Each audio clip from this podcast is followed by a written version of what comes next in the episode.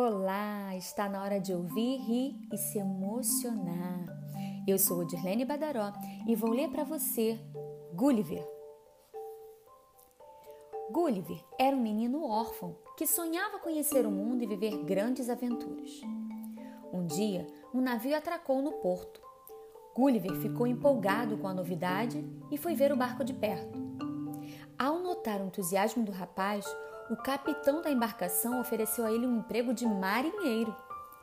Gulliver aceitou na hora, afinal, tinha esperado a vida toda por essa oportunidade. Aprendeu tudo rápido e ajudava em todas as funções do navio. O capitão gostou tanto, tanto dele, que o promoveu a seu assistente. Agora, Gulliver já sabia navegar como sempre sonhara. Certa noite, aconteceu uma terrível tempestade em alto mar. As ondas eram gigantescas e muito fortes e destruíram o navio. A tripulação se agarrou aos restos da embarcação para não se afogar, mas o mar revolto carregou os marinheiros para lugares diferentes. Gulliver foi arrancado, arrastado para bem longe e chegou a uma praia onde desmaiou de cansaço. Ao acordar, Gulliver percebeu que estava amarrado e que dezenas de homens minúsculos andavam em cima dele. Logo viu que tudo naquela ilha era pequeno. Um deles parecia ser o rei, barrigudo, com coroa na cabeça e roupas de veludo vermelho. Ele se aproximou do nariz de Gulliver e falou: Quem é você, invasor? Não pense que vai roubar nosso tesouro. Somos pequenos, mas somos muitos, e você é nosso prisioneiro. Meu nome é Gulliver e não quero roubar nada. Meu navio naufragou na tempestade e nadei até aqui. Que lugar é este? Você está em Lilliput. Então, você tinha um navio? Quem me dera, eu era apenas um marinheiro, mas sem navio não existe marinheiro. O rei sentiu sinceridade nas palavras de Gulliver. Então, reuniu-se com seus assessores para discutir e voltou com esta proposta: Se ajudar o povo de Lilliput, nós libertaremos você. Temos sido atacados por piratas e precisamos de alguém que amedronte estes homens. O que me diz? Aceita? Aceito.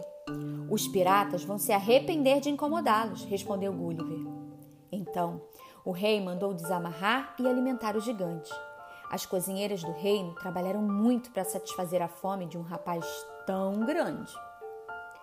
No fim da tarde, todos ouviam as histórias de Gulliver sobre seu povo, sua cidade e suas aventuras no mar. Quando um dos soldados gritou: Majestade, piratas à vista! São dois navios enormes se aproximando. Gulliver andou calmamente até o mar e pegou um navio em cada mão. Os piratas, desesperados com o gigante, corriam de um lado para o outro. Um deles preparou o canhão, mas bastou o dedo mindinho de Gulliver na boca da arma para que ela explodisse. Em seguida, Gulliver virou os navios de cabeça para baixo e os chacoalhou até todos os piratas caírem na água. Então gritou: isso foi apenas um aviso, mas se voltarem para Lilliput, sentirão a força de meus braços. Os piratas nadaram velozmente e sumiram. A fama do guardião de Lilliput se espalhou por todos os mares e os piratas nunca mais ousaram passar por aquelas bandas. O rei e o seu povo ficaram tão satisfeitos com a coragem e a generosidade de seu enorme amigo que construíram um navio para ele. O sonho de Gulliver enfim virou realidade. Ele se tornou capitão de seu próprio navio e navegou os sete mares. Conheceu novos lugares e viveu muitas aventuras. É claro que ele não se esqueceu da pequena Lilliput, um lugar de grandes amigos. E aí, gostou do conto? Sim, é um conto. Não significa que ele seja verdadeiro. É uma história rica de personagens. Não existe nenhum gigante e nem homenzinhos tão pequenininhos assim, né? É só um conto que ilustra bem que você deve sonhar, a mensagem que, que esse conto traz pra gente? Sonhe, meu bem, sonhe alto, sonhe grande. O marinheiro, né, o Gulliver, ele sonhava ser marinheiro. Ele era órfão. órfão significa que ele não tinha pai e nem mãe. E aí, quando chegou a embarcação lá, perto da casa dele, ele ficou todo empolgado e o dono do navio chamou ele: vem navegar com a gente. E aí ele foi aprendendo a profissão. Como ele gostava muito, ele se esforçou para fazer o melhor. E aí ele ganhou a confiança né, do capitão e se tornou um marinheiro.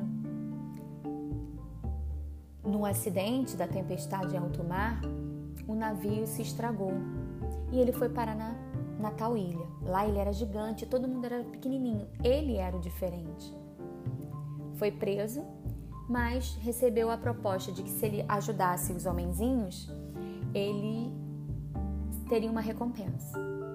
E aí, a mensagem que deixa pra gente é: gentileza gera gentileza.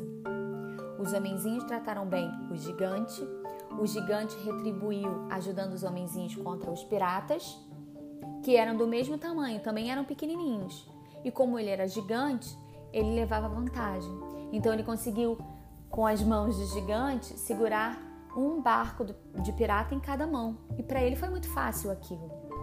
Mas para os homenzinhos de Lilliput era difícil, porque era de igual para igual, né?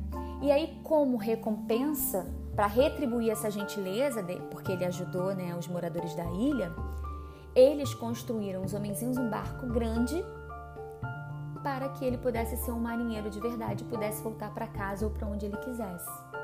Gentileza gera gentileza. Nós não precisamos fazer as coisas e nem temos que fazer as coisas esperando uma recompensa. A gente faz porque é certo, porque é bom, é, dá uma sensação de dever cumprido, né? E isso faz muito bem para o coração, sem esperar nada em troca. Geralmente, quando a gente faz isso, a gente recebe gentileza de volta. Então, gentileza gera gentileza, já dizia o profeta. Faça a sua parte, faça o melhor possível sempre. Sempre. Pense assim: esse é o meu melhor possível? Pensa com carinho, se cuida. Tchau, tchau.